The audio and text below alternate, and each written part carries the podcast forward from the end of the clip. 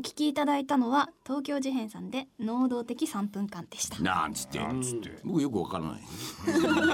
いい曲ですよ。ねそうね。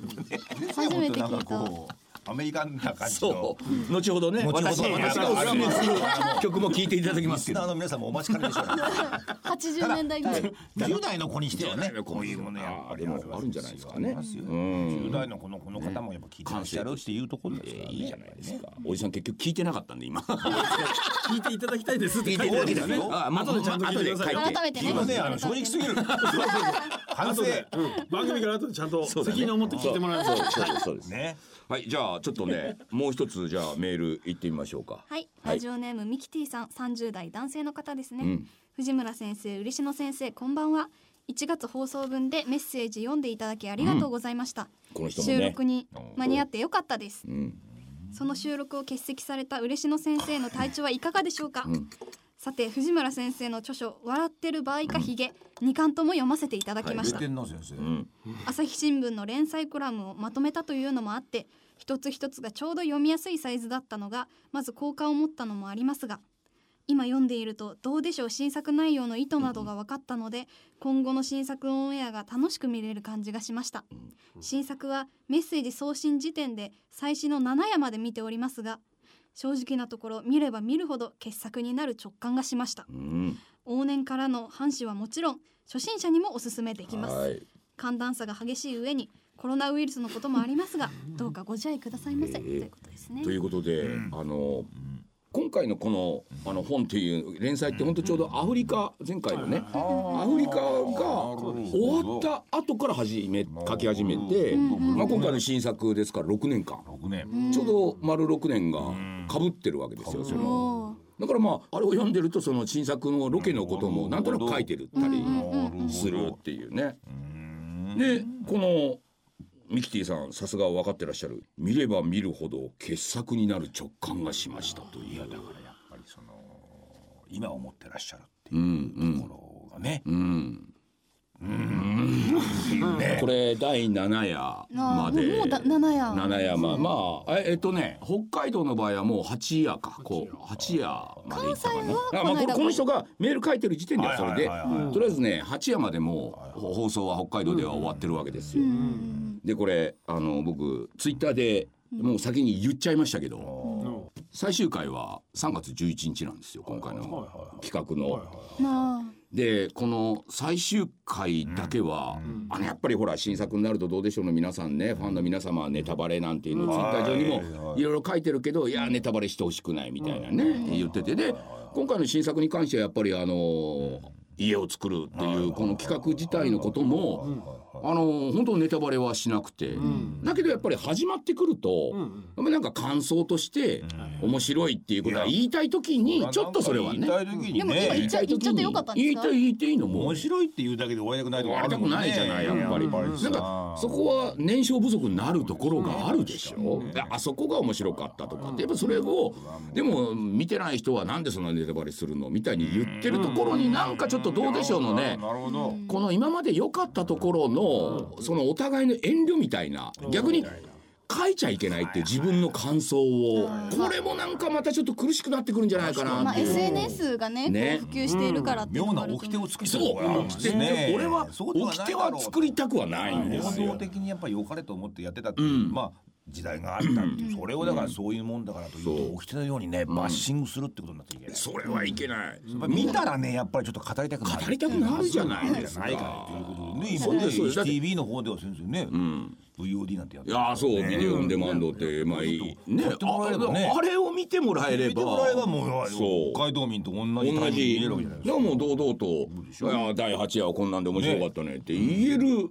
だからこれがちょっとねなんかうん。ちょっと俺今堅苦しくなっちゃってるかなと思って。ツイッターとかなんかで始めたばっかりだからでもそうやって感想みたいなの聞いてもうわネタバレみたいなこと書く人がいるわけですよ。したらもう先生が率先してね。率先してもうバラしてるからね次ね、もうオンエアしたらね、もうネタバレやりますみたいな。そうだからそのためにも11日の最終夜っていうのは一緒に見ましょうと。見ましょうと。あのもう昔だったらテレビという手段しかなかったから、それは黙っててもいいんですけど、今はもうネットという手段があるわけですから。HTV の VOD VOD ね。北海道オンデマンドで、はいあの放送とほぼ同時ぐらいにあの配信始めるわけですから、これごめんなさい。見ましょう。最終夜だけは全員一緒に見ましょうと日本全国の人が。ましょうよ皆さんこれは。これねだから今まではテレビであれば全国ネットっていうことがあったわけじゃないですか。ねでも今や全国ネットと同じ力をこのインターネットで持ってるわけですから、だったらみんなで一緒に見ませんと。ね喧嘩せずに。テレビっていう地上波っていうもののただでもちろん見れるんだけどそれをずっと待ってるために他の人たちはその人たちのために語り合えないわけでしょ？これやっぱ面白かったねとか語り合えないでしょ？いやこれってもうちょっとこれだけね情報がなってる中でそこに我々固執してたら多分ダメになるぞと思って。まあ他の誰よりあんたが喋りたい喋りたいの。そういうことそういうこと。要は。うん。ねだからそれは喋りたくなるよ。なるんですよ。わかる。なるんですよ。関西では今第5夜が終わったあたりなんですけど、ね、だからみんな23週遅れですよ。どいくら早いとこだって1週遅れぐらいになっちゃうわけですから。いや3月11日の夜11時過ぎ、いやーこれは全員見てほしいなと。うん。あのー本当ついこの間までロケしましたから、そうですね。今回の新作は。まだロケがあったんですね。まだロケあが。らあらだから割と生に近いは空気感。空気感があるので今までのだから「水曜どうでしょう」とはちょっと違うしこのミキティさんがね見れば見るほど傑作になる直感がしましたと言っている通り僕の中ではかなりの最高傑作に近いというか新たなもの新たなっていうのかな？もしかしたらみんな昔に戻ったと思うかもしれないみたいな。見たことないジャンルですよねなんか。うん見たことないジャンルなんだけど「水曜どうでしょう」20年見続けている10年見続けている人たちにとってはこれだよっていうこことがあるかのこのもしれない。この時期になんかこういうものがなんか来るってこの時代に。いうのがさうんそれもなんかすごいなと思うわけですよ。そうなんですよ。だよから今までずっと見続けてきた人もそうですしさっきあのお便りいただいた10代の方10代とかもうそういうなんかいろんな世代にこう刺さる部分がー刺さると思うよ。ねやっぱりもう。うん。ある程度髪が降りるみたいなこと。ねえ。そう神々しくさえ思える。それだからやっぱりね。うん。これはみんなでやっぱりね髪を見ましょう体感よでしょ体感してほしいなってことでしょ。これだけ身近な私も毎週ちゃんと見てますよ。オンタイムで。まあどうです？今回のどうでしょう？い。やだからさっきも言いましたけど、うん。私からしたらすごいなんか新しいジャンルのものを見てるっていう感じ新しいそうですか。なんかこうあこんなやり方があるんだみたいな。やり方？そうなんかその今の時代のバラエティーでっていう意味でこんなやり方があるんだっていうなんかそんなけどなんだろうその見終わるとなんかちょっとなんかしみるというか 癒されてる自分がいるみたいな。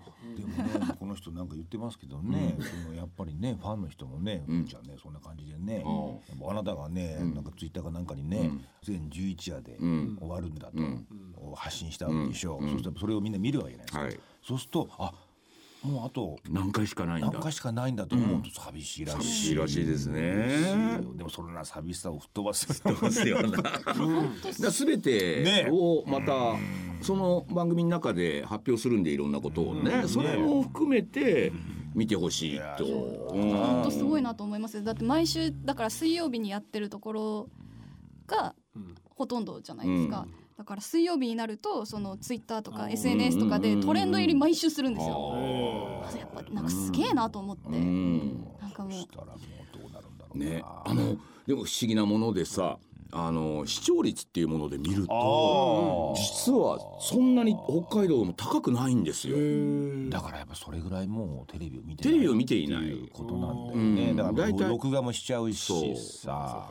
一番最初の第一夜がこれニュースになったんだけど、あれ第一夜は12月にやったので、夜12時ずい。ぶん遅い時間にやったんです。よ。深夜にやったと深夜。クリスマス25日、はいはいその時の最高の視聴率があの1夜2夜で8.8%ぐらいだった、でもその時間帯に8%ってことは、8.8っての？はもう選挙率ってまあテレビ見てる人の半分以上はもう水曜どうでしょう見てたんです。っていうことは50%とか。あの人たちは12時の夜遅い時まで起きて生で見ようと思って普段見ない人が もう何時だろうと俺は見るぞという感じなんです。でこれはやっぱ初回ですからね。初回だし生で体験したい体験したい。それがもうで如実に。じゃあこれが11時台に1月から上がってこの視聴率が変わんないんですよ。ど深夜にやってたのと 8%7% ぐらいの。なるほど。全然変わんない。だからそうするとあの時間帯で言うと選挙率も別にすごくないし視聴率的にも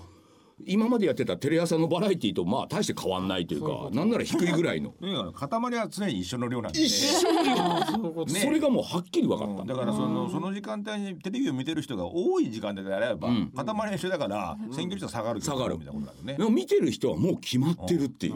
ど深夜にお持っていかれてもやっぱりずっとついてくるから、熱量が変わらないってことこれですね。がね、あのこの前メールが来ましたけども日本全国でそういう現象が起きててね。ねあの日本海テレビっていうね鳥取島根でやってるところあそこは系列じゃないんですよ。あのあそこって局がそんな2つぐらいしかないから。テレ朝系列はないとか。ないね。でも買ってくれて。ででも買ってくれてるから26時台なんですよ。26まあまあ午前2時。多いですね。そしたらですよそこで視聴率6%ぐらい取っていやで選挙率が。61%ですね。選挙率61ですよそんなのねワールドカップのサッカーだってないですよっていうぐらいの。だからそうなると結局鳥取島根のもういわゆる藩士と呼ばれている人は26時だろうが朝方5時だろうがとにかく見るんですよ。俺やっぱその砂丘の砂なんかいろいろありまありましたけども。ありましたけどやっぱ鳥取市民としてやっぱりね、ええ。そんなになんかやっぱ応援してくれてるんだとありますね。そうだからきっとねこれねテレビの視聴率っていうもののね。尺度がやっぱり日本全国で多分変わってきているっていう。視聴率っていうものではもうもう追えないものが追えない。ということを水曜どうでしょうね。新作で如実に如実に表した。ことでもあるわけです、いやあれだけ本当だったら「新水曜どうでしょう」の新作だっつって十何パーって取るのがみんな今まで目指してたんだろうけど違うの。今まで見てくれてた人がもうその時間になれば必ず見る。12時だろうが夜中2時だろうが3時だろうが絶対に見るっていう層がまあ 8%9% いるっていう。すごいですね。これはだから今までのテレビで考えると時間帯をなるべく見やすいゴールデンに進出するとかそれが我々にとってはもう意味のないことになってしまってるって年いう。どころかもうどんどんどんどんどんどん別に深くなっても多分数字変わんないんですよもう。いやだからっていうことはネットってそうじゃないですか、もうねネットの世界別に自分でゴールデンだからって言って YouTube 見るわけじゃなくて、夜中に見る人もいりゃ地下鉄の中で見る人もいるわけでしょ。水曜どうでしょうはもうそうなってるっていうテレビの中で唯一。いやーなんかそれをこの新作で感じてだから俺最後の最終夜はもうみんなテレビ地上波って一回離れてみようと思って。一回離れてこういうネットっていう環境がある中だからそれを享受して全員で一回いやいいですね。見ませんっていう。同じうん。空気感を同じ空気の中で。日本中全員皆さん VOD で見ませんそう。そうそれができたらすごい。そしたらもうそのもうオンエア後にね YouTube ライブかなんかしたいですよね。したいですしたいです。俺見ながらやりたいですもんだから。うん。同時同時でながら。はいいですねうん。それやりましょうよ。ねやりましょうと思うんですだから、まあなんかそのネットとテレビの融合とかいろいろみんな模索してるけどやっぱりね大泉洋が言ってました、はあ。本当にやっぱり水曜どうでしょうはすごいって言ってましたね。言ってました。言ってましたね。あのいや本当に最先端を行ってるっていうのは大泉洋っていう東京に行っていろんなドラマだなんだ全部の現場を見てきた人間がやっぱり改めてああなたたちはやっぱりすごいっていうのはそれは最先端というかだと思うよと思うんだよね。テレビの人間が誰も今考えていなかった考えないでしょう。うん。ことをやっていると思うんだよね。これ最後全員でネットで見ませんかっていうのは NHK がね今ネットで見れるみたいなことをやってますけど、あれだってねいろいろ法律とかいろいろあって大変だろうけど、我々それ飛び越えてもう多分できちゃうんですよ、今度の最終回で。で局の人がそれをそうそうそうそう。呼びかけちゃってるわけですからね。そう。うんいや語りたいことありますね。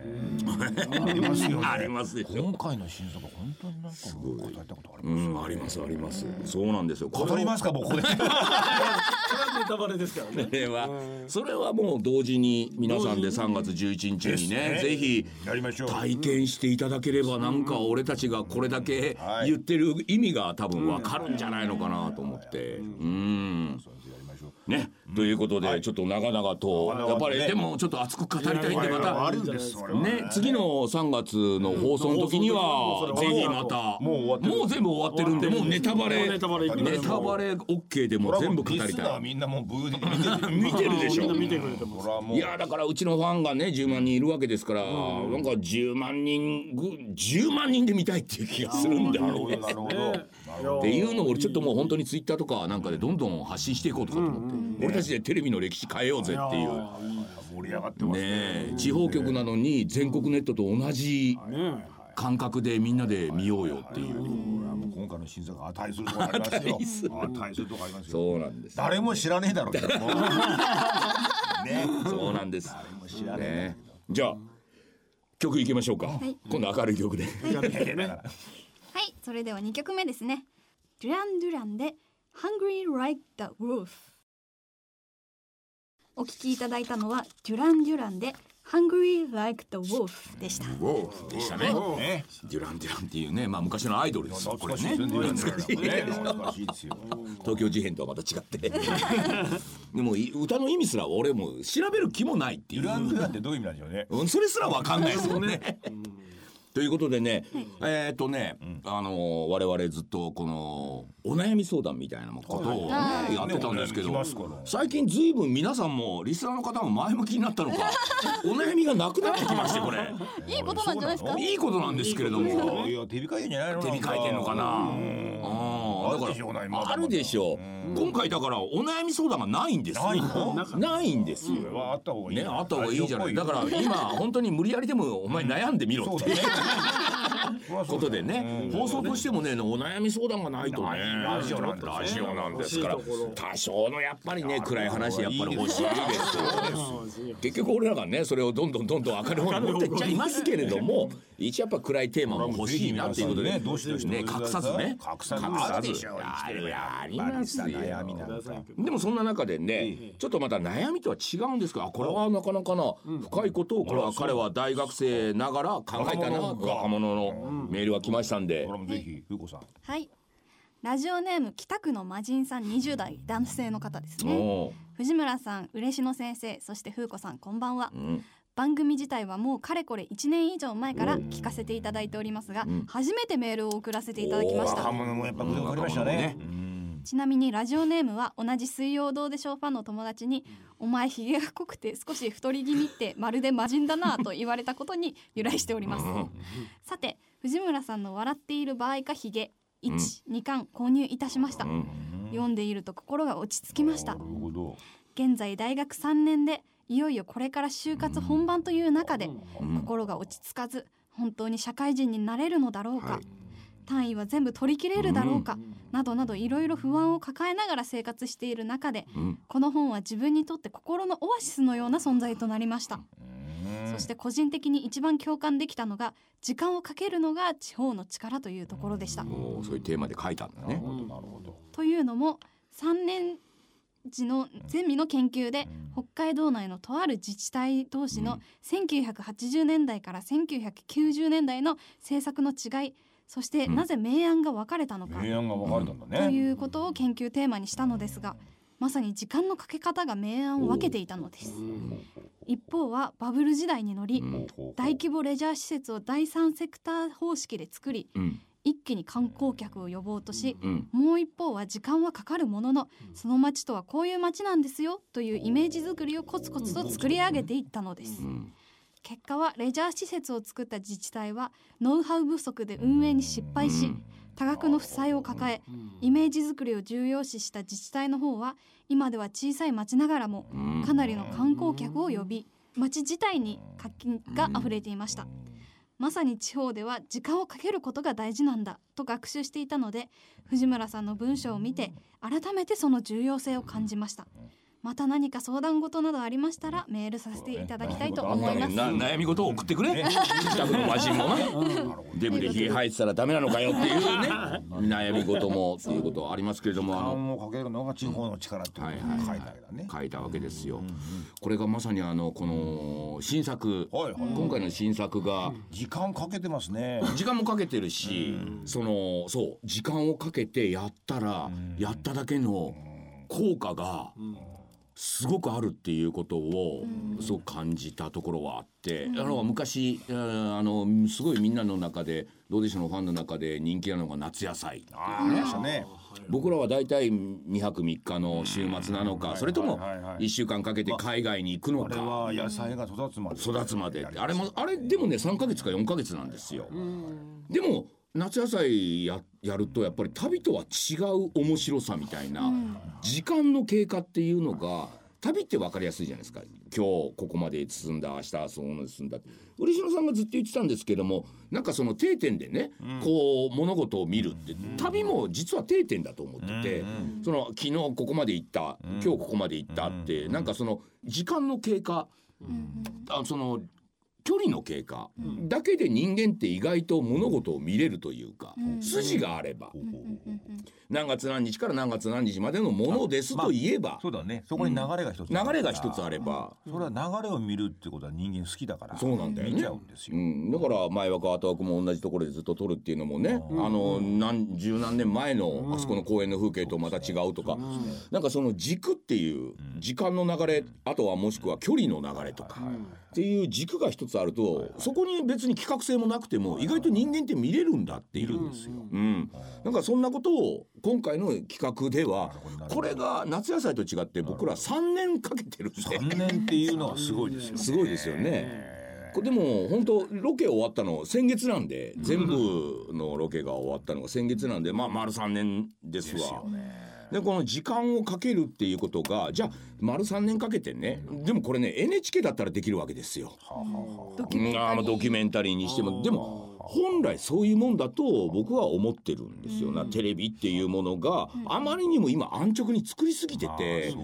だってもうワイドショーとかなんかってあれもう2時間3時間やってんですよ、だけど生でしょ。で同じことずっと言っててなんかおばさんの会話と同じようなことを言ってるわけじゃないですか。まあそういう市民によるというねことももちろんテレビ大事だけどもう一方ですごい時間をかけるってことはテレビって本当贅沢に使えるはずなんですよ。それをやらなかったからちょっとテレビダメになったのかなって思ってるところもありのねこうい。う歴史はテレビにはあるかもしうれない。んもっともっと力かけてたはずなんですよ。私がちょうどねなんかその95、6年に、うんその東京から北海道に越してきてっていう時代もすでに、だからその東京でドラマとか作るにしてもやっぱり時間がないんですよ。はいはいはい。時間をかけるとそれだけそのお金がかかっちゃうから一日でも削りたいわけですよ、だから一日でも削れるノウハウっていうものに収集するわけですよ、それは面白くさのためじゃないんですよ。ないの。うん、短縮できるっていうのがもう技量になってくる技量。でそれを見てきるとで北海道に行くとですよ、あれがであなたがそのどうでしょう作る時に言ったじゃないですか、もう自分たちのそのライバルは横並びの東京のキー局の番組なんだと、うんそれと地方局じゃないと。それと渡り合いたいんだと、うん。考えると私も思いましたよ。だからその彼らは東京ではやっぱそうやって時間かけられない。だったらこの北海道で時間をかけ放題にするっていうこと以外にうん。勝ち目はないっていうそうなの。ことありましたもんね。そうです。それが水曜どうでしょうそれ。がそれから始まってですよ、いやあなたが言ってる今回の新作の時間のかけ方、これまた違う意味で、こここのような時間のかけ方をできるうん。ところまで我々は来たのかっていう、そうですね。そういうのありましたよ。ありましたありました。本当に、そうするとものすごいっていうすごい。これが大泉洋が本当に最終回で言いますけれども、あなたたちは本当に怖いって言いました。すごいじゃなくて怖い怖いって言いましこんなことできる人いないって言いました。そうなんですよね。うんっていうでも今回のその地方でいうと新作っていうのは赤平というね鈴井さんが住んでいるところで赤平市っていうのももう多分この彼が書いてるのは夕張市のことだと思うんだけど破綻したっていうね。赤平も全く同じで夕張のまあ隣みたいなもんですからね炭鉱。で赤平の今回はねでやるっていうことで赤平の市役所の職員とか市長とかがもう非常にね。いやもう本当にありがとうございますって何かできることがあればみたいな感じでいくらでも協力しますみたいな。であの取材を受けたんだ赤平のね、あのし市政報告みたいなね。この間ですか？この間、受けた時に取材をしてる人が「いやこれは書けるかどうかは分からないですけど、本当にちゃんと聞きたいんですけど、赤平してどう思います?」っていうかなんかそんなすごくストレートなことをやってた時に僕が答えたのは。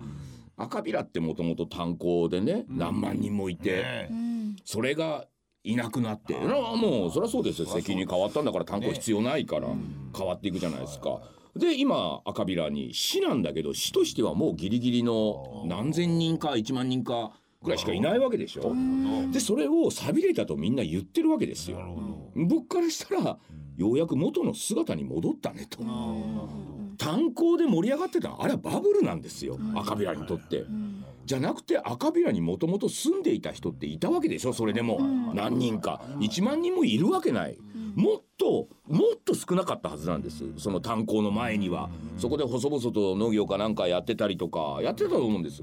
だからようやく僕はバブルが終わって赤平はようやく元の赤平に戻れるんじゃないですか。だからきっと僕はいい時代になると思いますよっていうそれを勘違いしちゃったらダメですよっていうこれがやっぱりさっきもふーちゃんにも言いましたけど、うん日の目を見ると思見るうなってそう。そういうことなんですそよ。こにしか幸せがないと思えば、全員に負荷がかかるのは当たり前じゃないですか。だこれが夕張がやっちゃったんですよ。自分に戻るというか、もう自分に戻るってことなんですよ。よく言った。うんよそういうことだよ。長いこと説教してるだけのことないよね。そうだからちょっとずつ分かってきたなこのラジオでね。私もあの地方自治体じゃないですけど時間をかけてこう、うん、そうだよ。そうだよ。泥沼であるっていうことをちゃんと自覚しろっていう話なんだよ。時間をかけて前向きになるっていう。じゃん人生そんなにねパッとしないかもしれないですよ。でパッとしない中をどう自分が楽しく生きるかっていうことを考えることができるのが人間の本質なわけだから、そこをおざなりにしてね、明日はパッとしたい明日はパッとしたいってするわけじゃねえみたいな話じゃないだですか。から赤平にすると夕張にしてもそうだけど、パッとしてた時代があったわけでしょ、あれはこれバブルだったんです本当に。一夜の夢だったんですよあれは、これやっぱりね企業にもあるらしいですね。成功体験がその先を苦しめる、はいはいはい。その成功体験ががんじがらめにしちゃって、あの頃はそうやったんだって固執しちゃってダメにしちゃう。もうどんどんどんどん苦しくなると思う。ソウルと人間って。そこからなね？ね。あなんであの時あんなに盛り上がってスナックが何軒もあってて言うわけよじじいが。お前もともとの赤平にスナックなんかないだろうって。あなたたちの本当の最初の時って。だからこんだけ人が離れてるんだったら、ん。それが今の実態なんだ。そうなんだよ。ここで俺たちはどう楽しくそうそうそうそう。だか。らスナックがなくってもあの、ね楽しくやって誰かの1位って飲んでたはずなんですよ。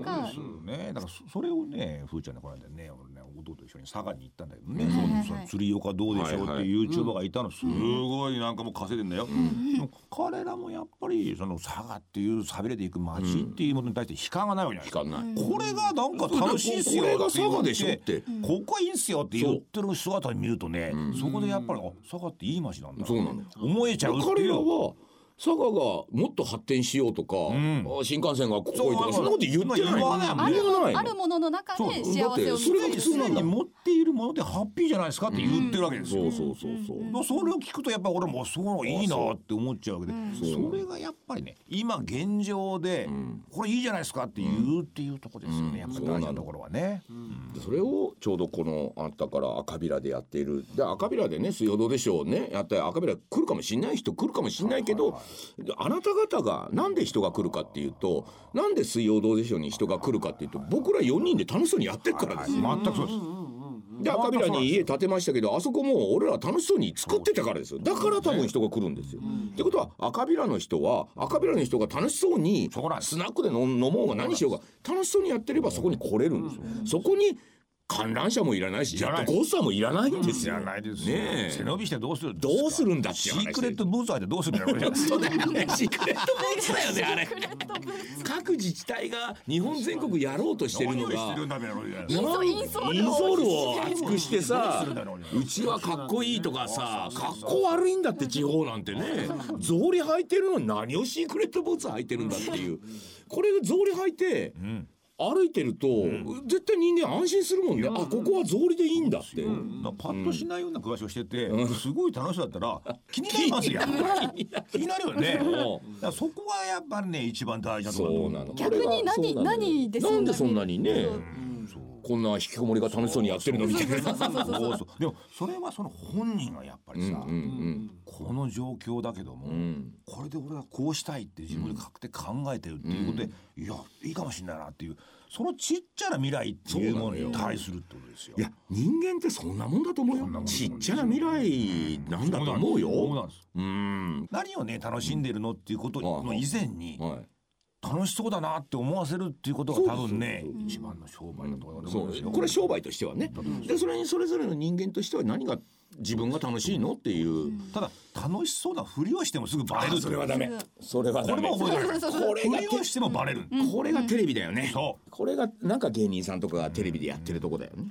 なんていうことでね。なんていうことね。あのー今回もまたラジオならではそうですね。の深い話をしましたけれども。次女がいるとね。次女 に分かってほしいから。若干分かってきましたからえね。えということで、はいはい。えー、ヒゲ千夜一夜、まあ今日もねあの終わりになってまいりました。ちょプレゼント、はい。言いましょう。こちらの方、ひろたかさん、愛知県40代女性の方、ね鉄腕ゲッツさん、千葉県40代男性の方、日暮里の水道フリークさん、東京都50代男性の方、彼らに、ね。えーちょっとねプレゼントの方をやりたいと思います。ということで、ねさあ今日から1週間はですね、ええーラジコのタイムフリー機能でこの番組をお聞きいただけます。さらにラジオクラウドというアプリを利用して繰り返し聞くこともできます、ということで本日もお時間となりました、ということではい。はい。